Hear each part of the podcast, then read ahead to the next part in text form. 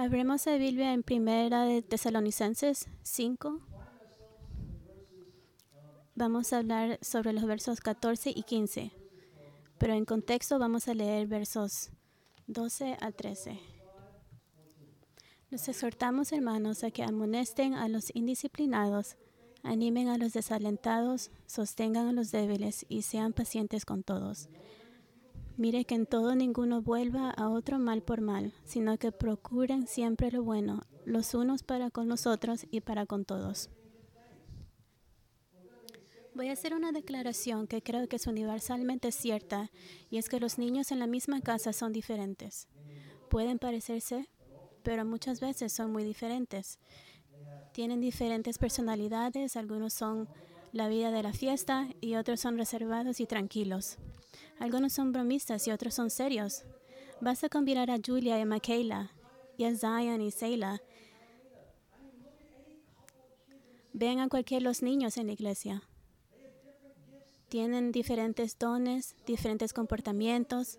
Algunos son obedientes a sus padres y algunos tienen una vena desafiante. Algunos son líderes y algunos son seguidores. Algunos son cuerpos caseros y otros quieren aventurarse. Algunos saldrán de la cuna antes de cumplir un año y otros se quedarán en esta hasta los tres años. Algunos niños necesitan un poco de disciplina y otros necesitan mucho más. El pastor Ed Mood dijo que de sus cuatro hijos, su hijo Charlie recibió alrededor del 80% de la disciplina. Hay algunos niños que son enfermizos y otros son fuertes y saludables. Algunos son atléticos y otros son cepásticos y descoordinados. Mi hermano y yo tenemos 19 meses de diferencia y yo era bastante atlético y jugué en muchos equipos, pero él no lo era.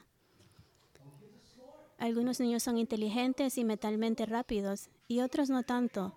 Algunos niños son niños de libros, les encanta leer y aprender y a otros les gusta jugar. Así que no hay dos niños iguales, a pesar de que están en la misma familia, sus diferencias no deben separarlos sino hacerles querer a uno al otro. Bueno, como hijos de Dios, somos muy diferentes. No nos vemos iguales, ni venimos de los mismos fondos. Tenemos diferentes dones y habilidades e inclinaciones en la vida. Y tenemos diferentes luchas y debilidades, pero somos familia en Cristo. Somos unos en Cristo, somos un cuerpo. Romanos 12, 4 a 5 dice, pues así como en un cuerpo tenemos muchos miembros, pero no como todos los miembros tienen la misma función. Así nosotros, que somos muchos, somos un cuerpo en Cristo e individualmente miembros los unos de los otros. Y 1 Corintios 12, 12 a 14 dice, porque así como el cuerpo es uno y tiene muchos miembros, pero todos esos miembros del cuerpo, aunque son muchos, constituyes un solo cuerpo. Así también es Cristo, pues en un mismo espíritu todos somos fuimos bautizados en un solo cuerpo ya judíos o griegos, ya esclavos o libres. A todos se nos dio de beber del mismo espíritu.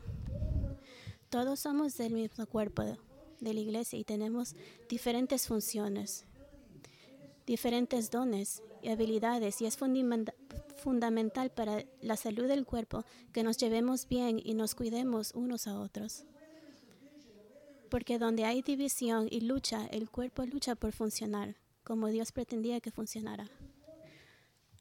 Pues es importante que todos esos miembros vivan entre sí de una manera desinteresada y amorosa.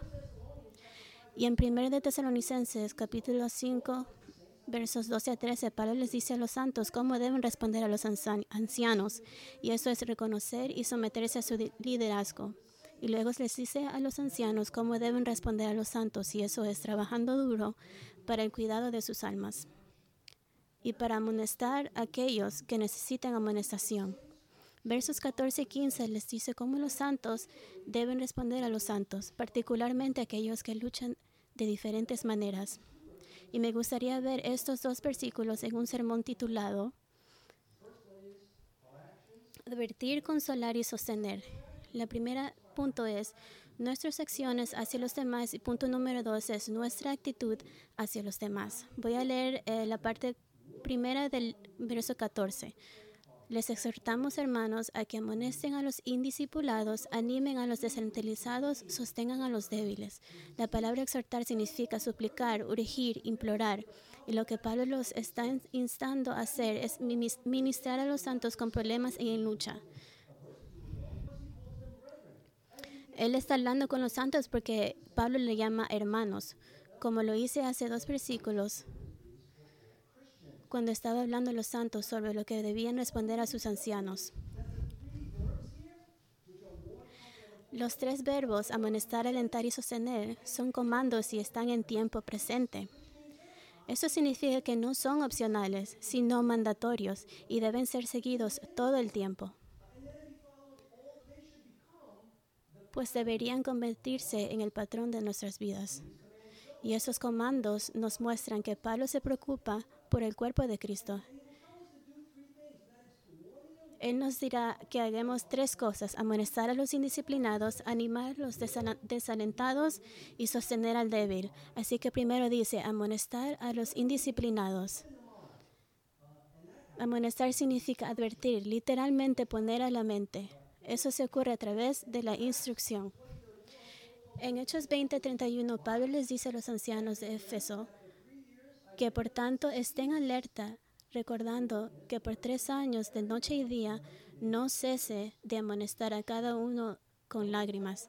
Romanos 15, 14 dice, En cuanto a ustedes, hermanos míos, yo mismo estoy también convencido de que ustedes están llenos de bondad, llenos de todo conocimiento y capaces también de amonestarse los unos a los otros. Así que creyentes necesitan advertir a los creyentes indisciplinados, instruyéndosle lo correcto para que no hagan lo que está mal. Y como dije en mi, en mi último sermón, no nos gusta amonestar a un hermano o hermana por ninguna razón. Nos hace sentir incómodos, porque sabemos que no puede no ser bien recibido y por timidez alejamos sin decir lo necesario, pero si nos amamos unos a otros, debemos orar y advertirles amablemente y corregir a aquellos que se están alejando de Dios. Ahora la palabra indisciplinado significa fuera de orden, fuera de línea o fuera de lugar. Y esta palabra se usaba en el griego secular, de los soldados que no mantenían las filas o de un ejército en desorden. Es la única vez que se usa esta palabra en el Nuevo Testamento. Ven en Colosenses 2.5 donde Pablo dice, pero aunque estoy ausente en un cuerpo, sin embargo estoy con ustedes en espíritu, regocijándome al ver su buena disciplina y la estabilidad de la fe de ustedes en Cristo. Así que en buen orden era que estaban alineados o en sintonía con la palabra de Dios. Ahora, desde el contexto de Primera de Tesalonicenses, puede haber sido algunos santos que no se sometieron a la autoridad de los ancianos, tampoco los reconocieron. Así que habían sido indisciplinados, fuera de sintonía con la forma de Dios, en que Dios ordenó que la iglesia fuera gobernada. No trabajaban y no querían trabajar y se aprovechaban de los santos y vemos que esto es un problema. Pablo se estaba dirigiendo en 2 de Tesalonicenses. Ahora bien, hermanos, les mandamos en el nombre de nuestro Señor Jesucristo que se aparten de todo hermano que ande desordenadamente y no según a la doctrina que ustedes recibieron de nosotros, pues ustedes mismos saben cómo deben seguir nuestro ejemplo, porque no obramos de manera indisciplinada entre ustedes, ni comimos de balde el pan de nadie, sino que con dificultad y fatiga trabajamos día y noche a fin de no ser carga a alguno de ustedes. No porque no tenemos derecho a ello, sino para ofrecerse como modelo a ustedes a fin de que sigan nuestro ejemplo. Porque aun cuando estamos con ustedes les ordenamos esto. Si alguien no quiere trabajar, que tampoco coma. Porque oímos que algunos entre ustedes andan desordenadamente sin trabajar, pero andar mintiéndose en todo. Así que estaban desordenados, fuera de línea. ¿Cómo? Por no trabajar y ser cuerpos ocupados. Entonces, en vez de salir y trabajar, pasaban el tiempo metiéndose en todo, hablando sobre sus, hablando sobre la gente, hablando sobre las vidas, las viudas jóvenes. Pablo dijo en 1 de Timoteo Aprender a estar ociosos. Vendo de casa a casa y no solo son ociosas, sino también charlatanas y entremetidas, hablando de cosas que no son dignas. Así que algunos de los santos de Tesalónica no querían trabajar. Y la pregunta es ¿por qué? Durante la pandemia, ese es el caso de nosotros también este día, que los cristianos no quieren trabajar. Ganaron más dinero con el desempleo que en sus propios trabajos. No voy a trabajar, voy a renunciar a mi trabajo. Y eso es lo que hicieron. ¿Será que los tesalonicenses eran perezosos o estaban aprovechándose del sistema o colectando de la ciudad? Yo creo que no. Creo que la razón por la que algunos de ellos no trabajaban es porque pensaron que Jesús iba a regresar en cualquier momento. Obtenemos esto de las respuestas de Pablo en los capítulos 4 y 5. En el capítulo 4 la pregunta era, ¿será que nosotros, seres queridos, que han muerto y están en Cristo, ahora resucitarán con Cristo y cuando Cristo regrese? ¿Perderán la resurrección? Y luego en capítulo 5 querían saber cuándo regresará Cristo, pues los tesalonicenses pensaron que el regreso de Cristo vendría en cualquier día y renunciaron sus trabajos. ¿Por qué pasar de 8 a 10 horas al día trabajando si Cristo está en camino? ¿Por qué ganar dinero para pagar alquileres o hipotecas? ¿Por qué pasar horas al día manejando en carro si Cristo vendrá pronto. Me acuerdo que en el 1994 Harold Camping hizo su primera predicción de la segunda, venida y conocí a un hombre que renunció a su trabajo y vendió sus cosas, creyendo que todo era innecesario porque el final era pronto. Ese es el punto aquí. Es indisciplina no trabajar y quedarse así. También es indisciplina causar división en la iglesia o hacer campaña contra la iglesia o de, o de la doctrina. Hace unos seis meses estaba hablando con un hombre de otra iglesia y él tuvo problemas con el pastor. Y él dijo, ya no puedo estar debajo de su liderazgo.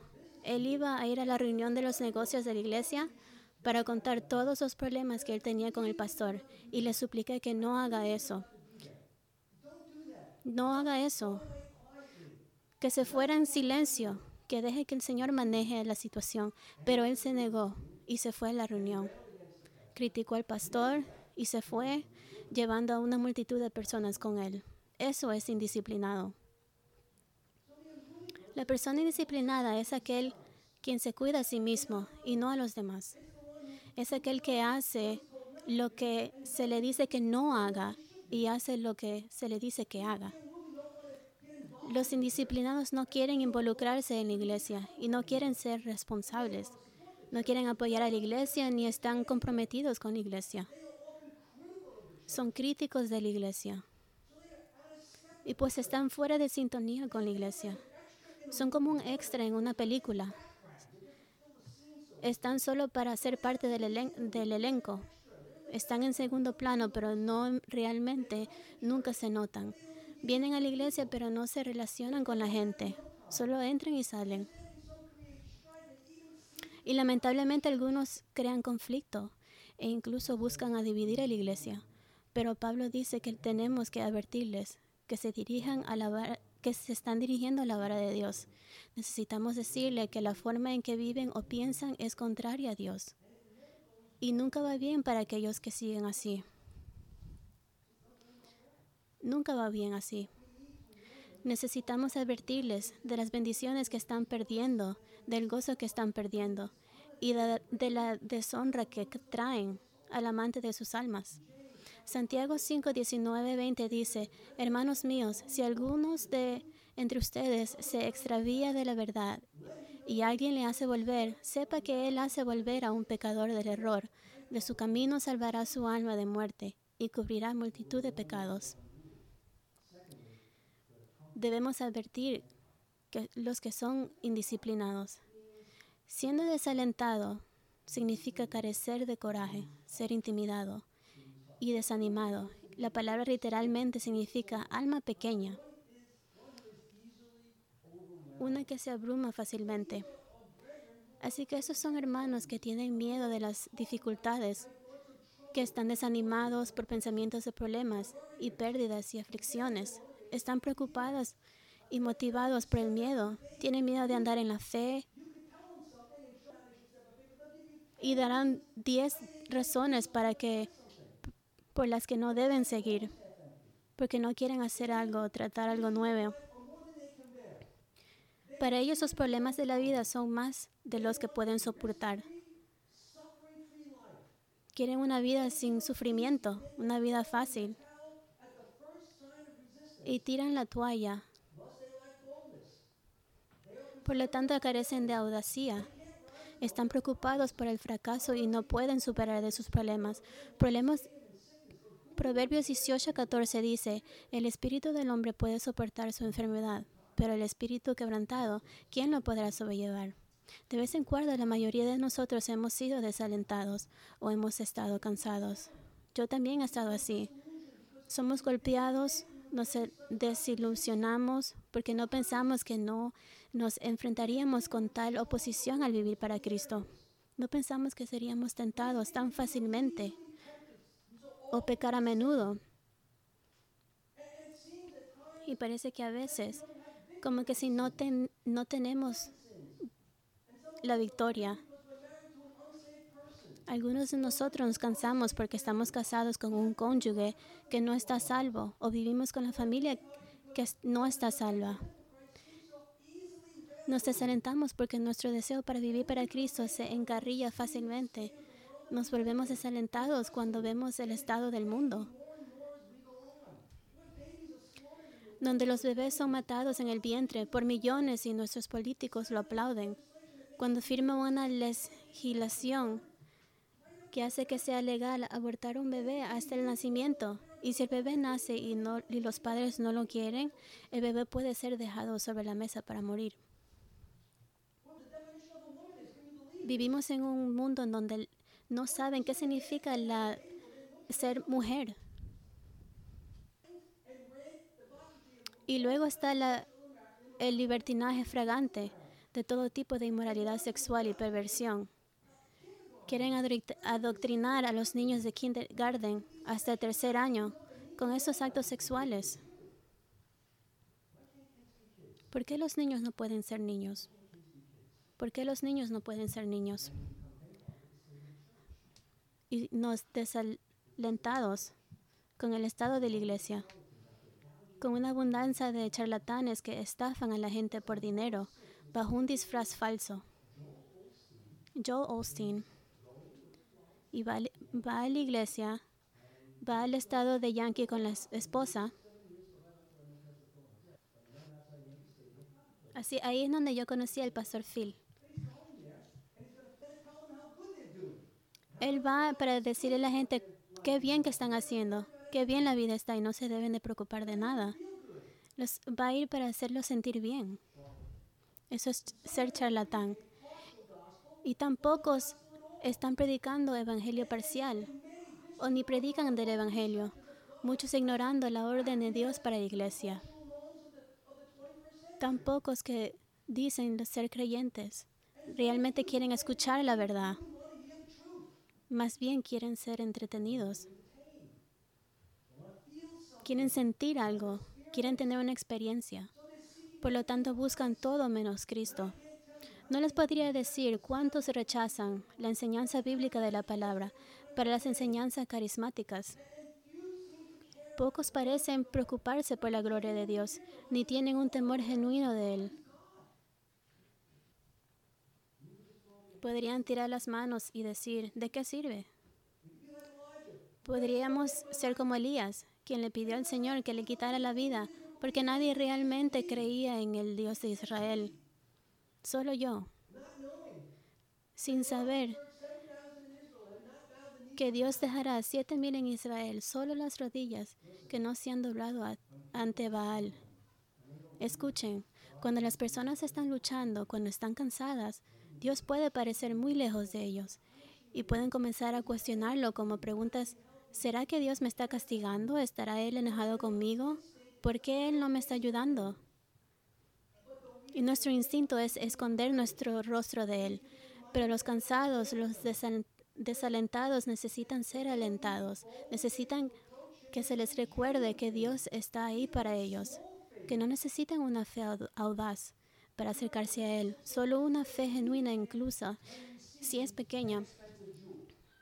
El puritano Richard Sibbs dijo, una mano, debe, una mano débil puede recibir una joya. Y todo cristiano ya tiene la joya cara, la joya de salvación.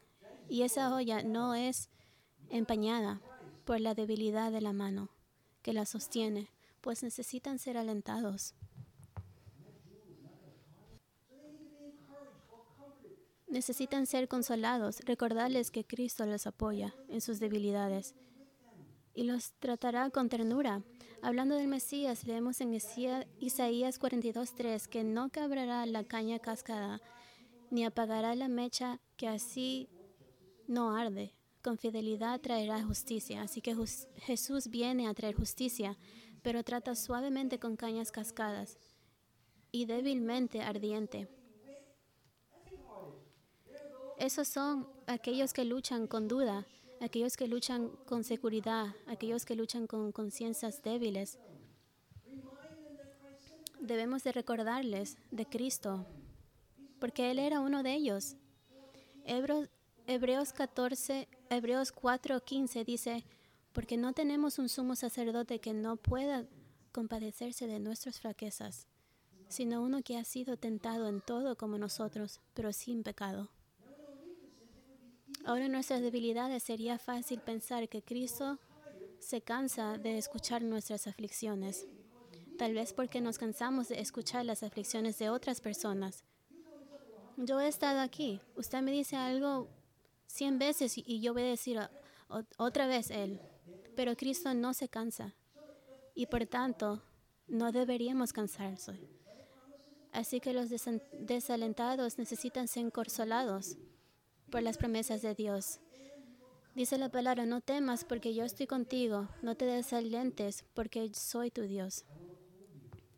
Te fortaleceré, ciertamente te ayudaré. Isaías 43.1 dice, no temas porque yo te he redimido, te he llamado por tu nombre, mío eres tú. Eres mío. Yo te compré, yo te he amado por siempre y nunca te dejaré. Te amo. Como primero de Pablo 5, 6 a 7 dice, humíllense pues bajo la poderosa mano de Dios para que Él los exalte a su debido tiempo, echando toda su ansiedad sobre Él, porque Él tiene cuidado de ustedes. Él los quiere ayudar. Él quiere que nosotros crezcamos como la promesa de, de Jesús sobre la iglesia en Mateo, diciendo, y sobre esa roca edificaré mi iglesia, y las puertas de Hades no prevalecerá con ella. No crean que yo no estoy controlando todo. No crean que no estoy edificando mi casa. Yo lo estoy haciendo. Hay cientos de otras promesas a lo largo de la escritura, así que los cristianos desalentados necesitan ser alentados continuamente, a no desanimarse, a mantener sus ojos fijos en Jesús. Gálatas 6:9 dice, no nos cansemos de hacer el bien, pues a su tiempo, si nos cansamos, cegaremos. No nos rendimos haciendo lo correcto. A pesar de que vemos poco fruto y a pesar de que sufrimos por ello, no nos cansemos en la oración, aunque parezca que nada cambie. Oramos, oramos y nada cambia, como que si Dios está en un, en un reloj, pero Él no lo está, Él está en el reloj de Él. La razón por qué Jesús les dijo a sus discípulos la parábola de la viuda en Lucas era para por la necesidad de orar en todo tiempo y no desfallecer. Sigan orando, no, no desmayen. Y Pablo dijo en 2 de Corintios, no desfallecemos, antes bien, aunque nuestro hombre exterior va decayendo, sin embargo nuestro hombre interior se renueva de día en día. Así que nuestras propias debilidades físicas no deberían desanimarnos. ¿Por qué? porque sabemos a lo que va a llegar, sabemos cómo todo va a culminar. Sabemos qué viene y esa es la gloria en Cristo. Pablo dice que adviertan a los indisciplinados y consuelan a los desalentados. Débil significa sin fuerza. Los débiles aquí se refieren, no se refieren a los físicamente débiles, aunque sí debemos de sostenerlos, pero aquí se refiere a los débiles espiritualmente. Esos son creyentes que generalmente son inmaduros en su fe, son débiles en su fe y se ofenden fácilmente por la libertad cristiana de los demás. Así que podrían caer, caer en pecado porque alguien bebe algo o fuma un cigarro ocasionalmente o escucha música secular. Todavía no comprenden la gracia completamente. Algunos no entienden gracia Dios da gracia. Son débiles porque se ofenden fácilmente. Es por eso que Pablo dijo en Romanos 15, 1 a 2, así que nosotros los que somos fuertes debemos sobrellevar a las fraquezas de los débiles y no agradarnos a nosotros mismos. Cada uno de nosotros agrade a su prójimo en lo que es bueno para su edificación. Muchos cristianos salieron de orígenes paganos, adorando en templos paganos, y la carne que sacrificaban a los dioses paganos se vendía después en la carnicería local. A los cristianos maduros podían comprar y comer de esa carne, pero los cristianos inmaduros tenían problema con eso. Comer de esa carne era un pecado. Pablo dice en Romanos 14, si va a causar al, al débil que tropiece, en este caso no coman esa carne mientras Él está presente, no lo hagan. A los creyentes que son débiles, todavía se alimentan de leche y no de la palabra. Hace un par de meses recibí una llamada de un hombre que quería saber si cometió el pecado imperdonable porque él tenía malos pensamientos acerca de Jesús. Y pacientemente y bíblicamente le expliqué por qué ese no podría ser el caso. Cuando eres inmaduro, eres propenso a caer en todo tiempo de pecado y ser guiado en todas formas. Careces de fundamento y estabilidad en la palabra de Dios y puedes ser fácilmente llevado con la corriente. Y luego eres presa fácil, especialmente cuando estás alrededor de tus amigos. Pues los cristianos más maduros son llamados a sostener a los más débiles. Sostener significa mantener cerca o apoyar. Y yo creo que Santiago tenía en mente a los débiles. En Santiago 5:14, ¿está alguien entre ustedes enfermo? Enfermo significaba débil. Que llamen los ancianos de la iglesia y que ellos oren por él, urgiéndolo con aceite en el nombre del Señor. Así que si lucha con el pecado, llame a los cristianos maduros y a sus mayores para que oren por usted. Gálatas 6:5 dice, hermanos, así algún es sorprendido en alguna falta, ustedes que son espirituales, restáurenlo en el espíritu de mansedumbre. Lleven los unos las cargas de los otros y cumplan así la ley de Cristo. Así que lleve la carga de los débiles Todas estas comandos, los tres, advertir, consolar y sostener, requieren compromiso con los santos que luchan.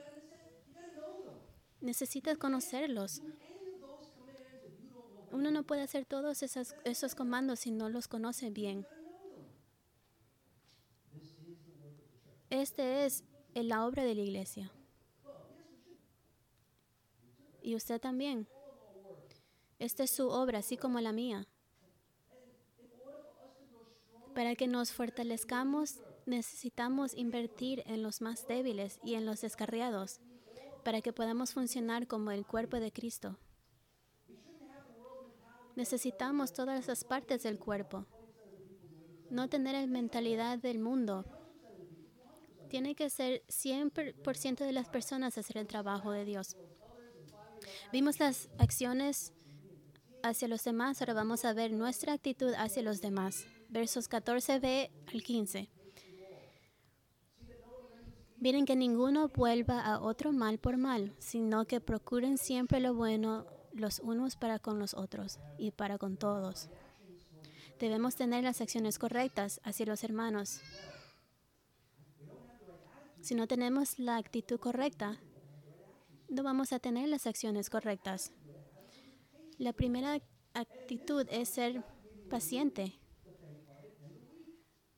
hacia los débiles. Necesitamos paciencia para lidiar con este grupo. Paciencia significa tener un temperamento calmado, enojarse no enojarse rápidamente. La paciencia es parte del fruto del Espíritu y es un componente del amor verdadero. Como 1 Corintios 13, 14 dice, el amor es paciente. Y debido a eso, la paciencia nos permitirá dejar que el, amor cubra una multitud de pecados. Y necesitamos paciencia con los santos porque son hijos de Dios y amados por Él, tanto como nosotros. No importa cuán espirituales nosotros somos o cuánto sabemos, Él nos ama, no más de lo que otra persona. Somos hijos de Dios. Él nos ama a todos. Nos ama igual y necesitamos paciencia para ayudarlos a crecer, para ayudarlos en sus luchas y malentendidos. Necesitamos paciencia para soportar las palabras necias que dicen, sus conclusiones erróneas y decisiones imprudentes. Usted no puede ser paciente si es indisciplinado y si el Espíritu Santo no está trabajando en usted. No podemos hacer todo esto con nuestras propias formas, nuestras propias fuerzas. Además de ser pacientes, otra actitud que debemos tener es no tomar represalias o ser vengativo. Leemos en verso 15, miren que ninguno devuelva a otro mal por mal, así que no le pague a otro mal por mal,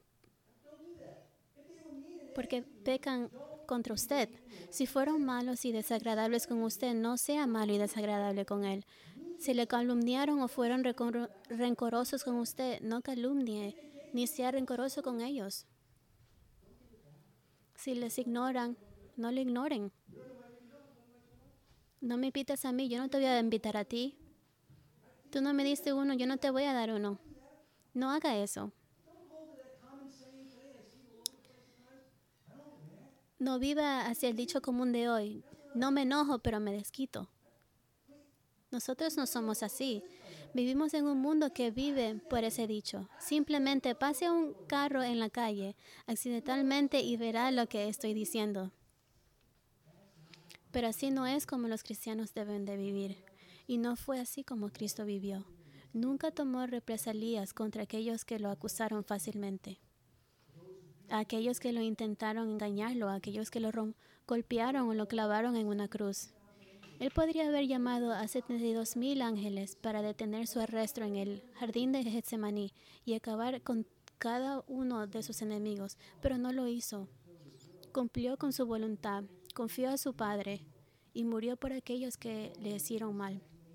Levítico 19:18 nos dice, no te vengarás ni guardarás rencor a los hijos de tu pueblo sino que amarás a tu prójimo como a ti mismo. Yo soy el Señor. Romanos 12, 17, 21. Nunca paguen a nadie mal por mal. Respeten lo bueno delante de todos los hombres. Si es posible, en cuanto de ustedes despenda.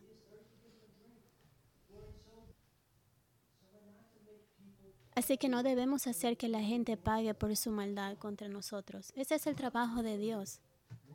Dios li en el Sermón del Monte, Jesús dio tres ejemplos que nos enseña que no debemos tomar represalias.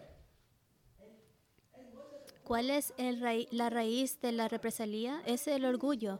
Mis sentimientos fueron heridos. Usted me avergonzó. Me faltó el respeto. Pues leemos en Mateo 5, ustedes han oído que se dijo, ojo por ojo y diente por diente, pero yo les digo, no resistan al que es malo, antes bien, a cualquiera que te abofetee en la mejilla derecha, vuélvele también a otra. Ahora Jesús no estaba tolerando el castigo cívico, que es el ojo por ojo, sino más bien tomando venganza personal. Ser bofetado en la mejilla derecha, o sea, la, la persona hablando que daba la bofetada, usaba el dorso de su mano derecha al lado a la mejilla derecha. Nadie ha muerto por una bofetada en la cara, pero muchos han sido humillados por ella. Así que lo que Jesús está diciendo es que seas humilde, sé pobre de espíritu.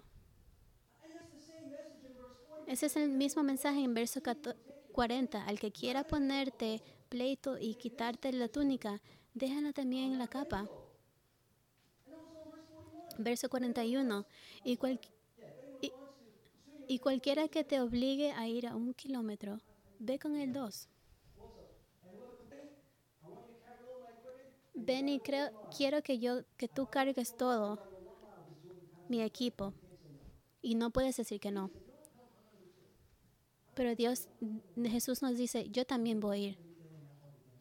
Yo no tengo nada contra ti, aunque tú tengas algo contra mí. Así que el orgullo es la raíz de la represalia, pero debemos ser humildes, debemos vernos a nosotros mismos como nada ante Dios. Spurgeon dijo, si un hombre piensa mal de ti, no te enojes con él, porque eres peor de lo que él cree que eres. Eres peor de lo que él cree que eres. Así que la humildad dice, soy peor de lo que creo que soy, y es solo por la gracia de Dios que soy quien soy. Pues no hagas mal por mal, y eso incluye a los que trabajan en el centro de aborto, y la persona que te, te lastimó en la oficina, o el chico que te molesta en la escuela, o el vecino que te acusa cada chance que consiga. En cambio, Pablo dice, siempre persiga lo que es bueno, tanto para ustedes como para todos. Perseguir significa buscar ansiosamente. Así que buscar ansiosamente lo que es bueno, no lo que es malo, incluso si el mal viene o está en tu camino.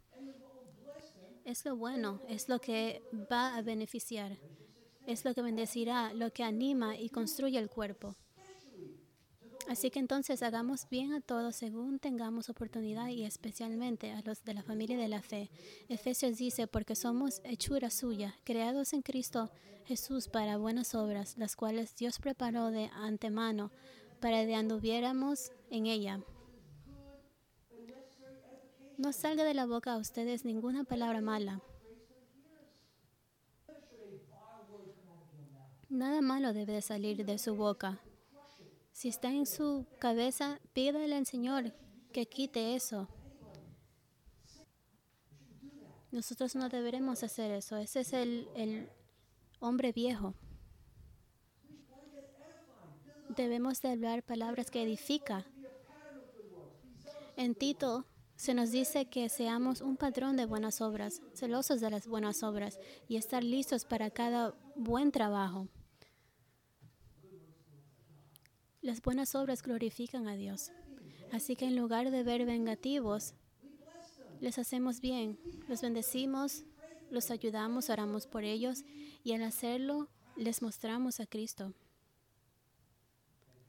Y si pensáramos y actuáramos de la manera en que Dios nos llama en verso 14, encontraríamos que como iglesia creceremos en piedad y en eficacia, y Dios será glorificado.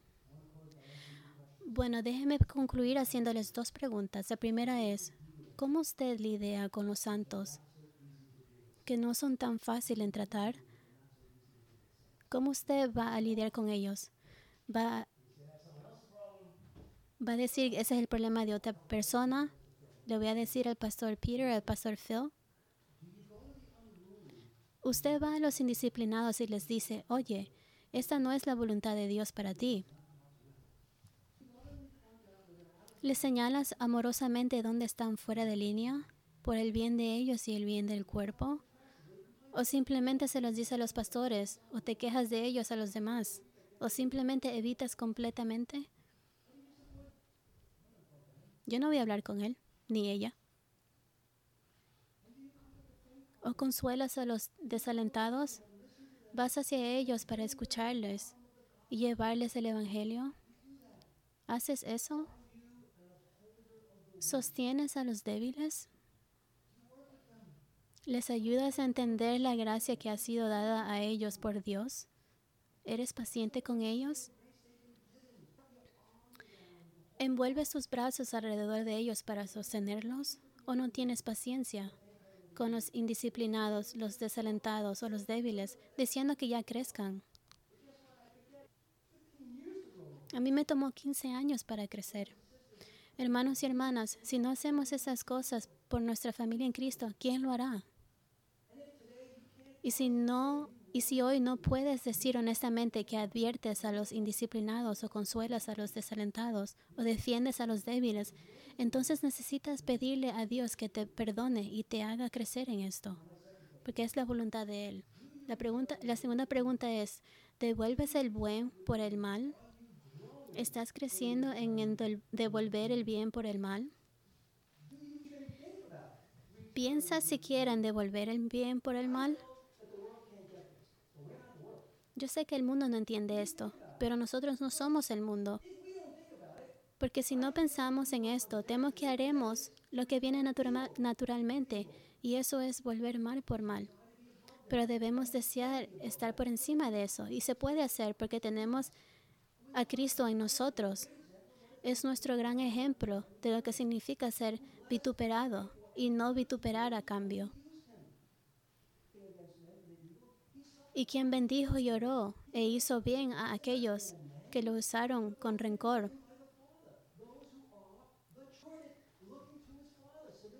Y cuando los hombres y el diablo arrojaron el peor mal a mal a él, él lo soportó mirando a su Padre.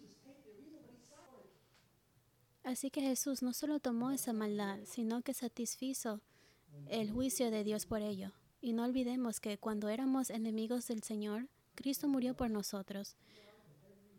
Murió por cada pensamiento malvado, palabra y acción que jamás comentaríamos, poniéndolo sobre Él mismo para que pudiéramos ser completamente perdonados de ellos. Así que realmente es una cosa pequeña cuando lo piensas de esa manera que debemos imitar a Cristo y cuidar a los débiles entre nosotros y no devolver los que nos ofenden pero más bien hacer el bien a ellos. Ahora, a los inconversos de hoy o los que no están salvos, permítanme decirle que el mejor bien que podrían perseguir es Cristo y su Evangelio y la vida con Él para siempre. Lo mejor que puedes saber no es la prosperidad financiera o la buena salud o la larga vida, pero es el perdón de los pecados en Cristo. Es conocer a Dios íntimamente, el que te creó y te puede salvar. Y este es la gran bien, el gran bien se ofrece a todos que se arrepentirán de sus pecados y confiarán solo en Cristo. Y este gran bien puede ser tuyo hoy, porque la Escritura dice, hoy es el día de salvación. Así que hoy puedes entregarte a Cristo y ser salvo, y el buen Señor te dará el buen regalo de la vida eterna. Amén debes ir hacia Él y rendirte y seguirle. Y si tú no entiendes esto, habla conmigo o el pastor Phil o alguien alrededor tuyo que ha estado en la iglesia por mucho tiempo ellos te pueden decir qué es lo que significa conocer a Dios. Vamos a orar.